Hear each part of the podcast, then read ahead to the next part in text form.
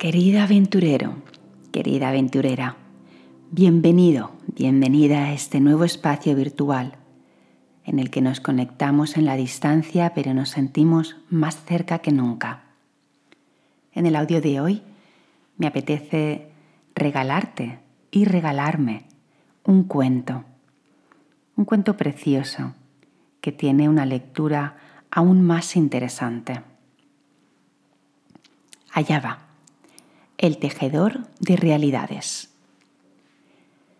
Cuentan que la curiosidad hizo que un niño descubriese la vital importancia de ayudar a crear entornos de paz, amor, luz y conciencia, tejiendo sabiamente con los colores del alma. Abuelo, ¿puedo preguntarle por qué cada tarde lo veo sentado en este banco de la plaza, sonriendo en dirección al sol? preguntó tímidamente el niño mientras se mantenía a unos pasos de distancia, ya que no sabía qué tipo de respuesta obtendría. El anciano inclinó lentamente su cabeza, hizo una breve pausa, lo miró con gran ternura y con mucha paz le respondió, Estoy tejiendo. El niño sonrió.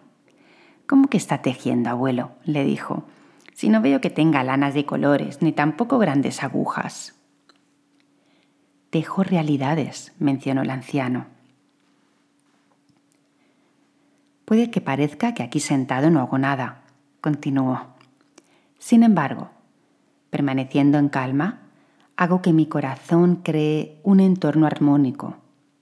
También bendigo con mis pensamientos e intenciones a todos los que pasan por esta plaza, para que tengan el mejor de sus días.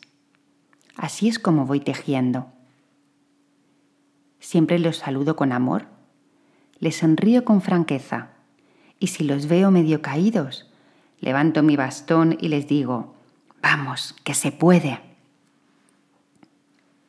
También le pido a los pájaros que me ayuden a darles fuerzas cantando, porque sus maravillosos sonidos revitalizan y sanan. El niño estaba absolutamente asombrado.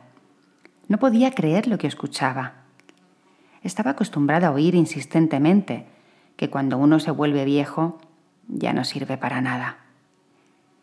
En esta luminosa tarea de ayudar a crear entornos armónicos, no estoy solo, remarcó el anciano, y extiendo de par en par sus brazos, los extendió y exclamó, Mira la belleza que irradia en los árboles. Huele el maravilloso perfume que, sin pedirnos nada a cambio, nos comparten las flores. Contempla el incansable trabajo de esas abejas. Observa con cuánta libertad juegan los perros. Siente cómo te acaricia el viento. La existencia, a su modo, también está tejiendo. En mi caso, disfruto al tejer con hebras de luz. Por eso cada tarde abro mi corazón para que los rayos del sol entren, me acaricien y se anclen en el suelo junto con mis sentimientos más puros, de manera que la Madre Tierra sienta cuanto la amo. Por último, el anciano destacó,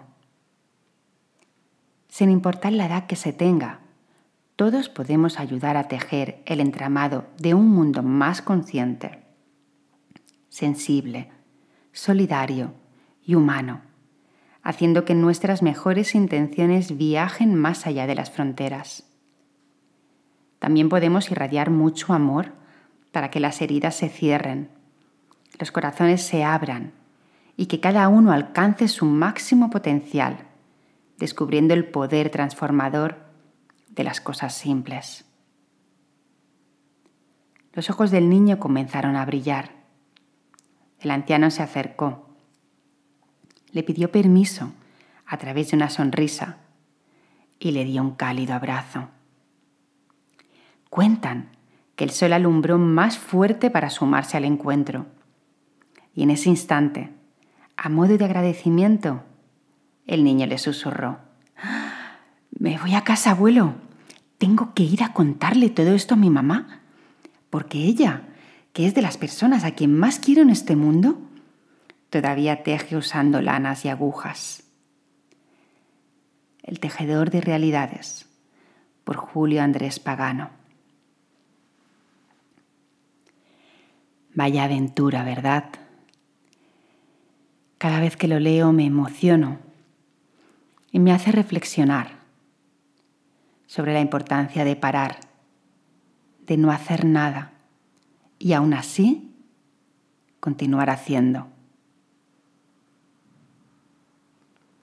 ¿Qué te resuena a ti? ¿Qué importancia le das al no hacer nada? Cuando no haces, eres más que nunca.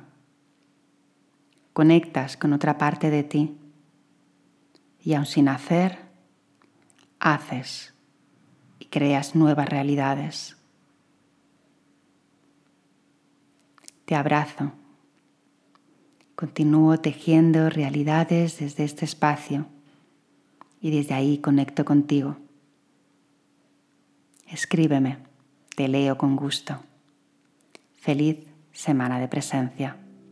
Chao.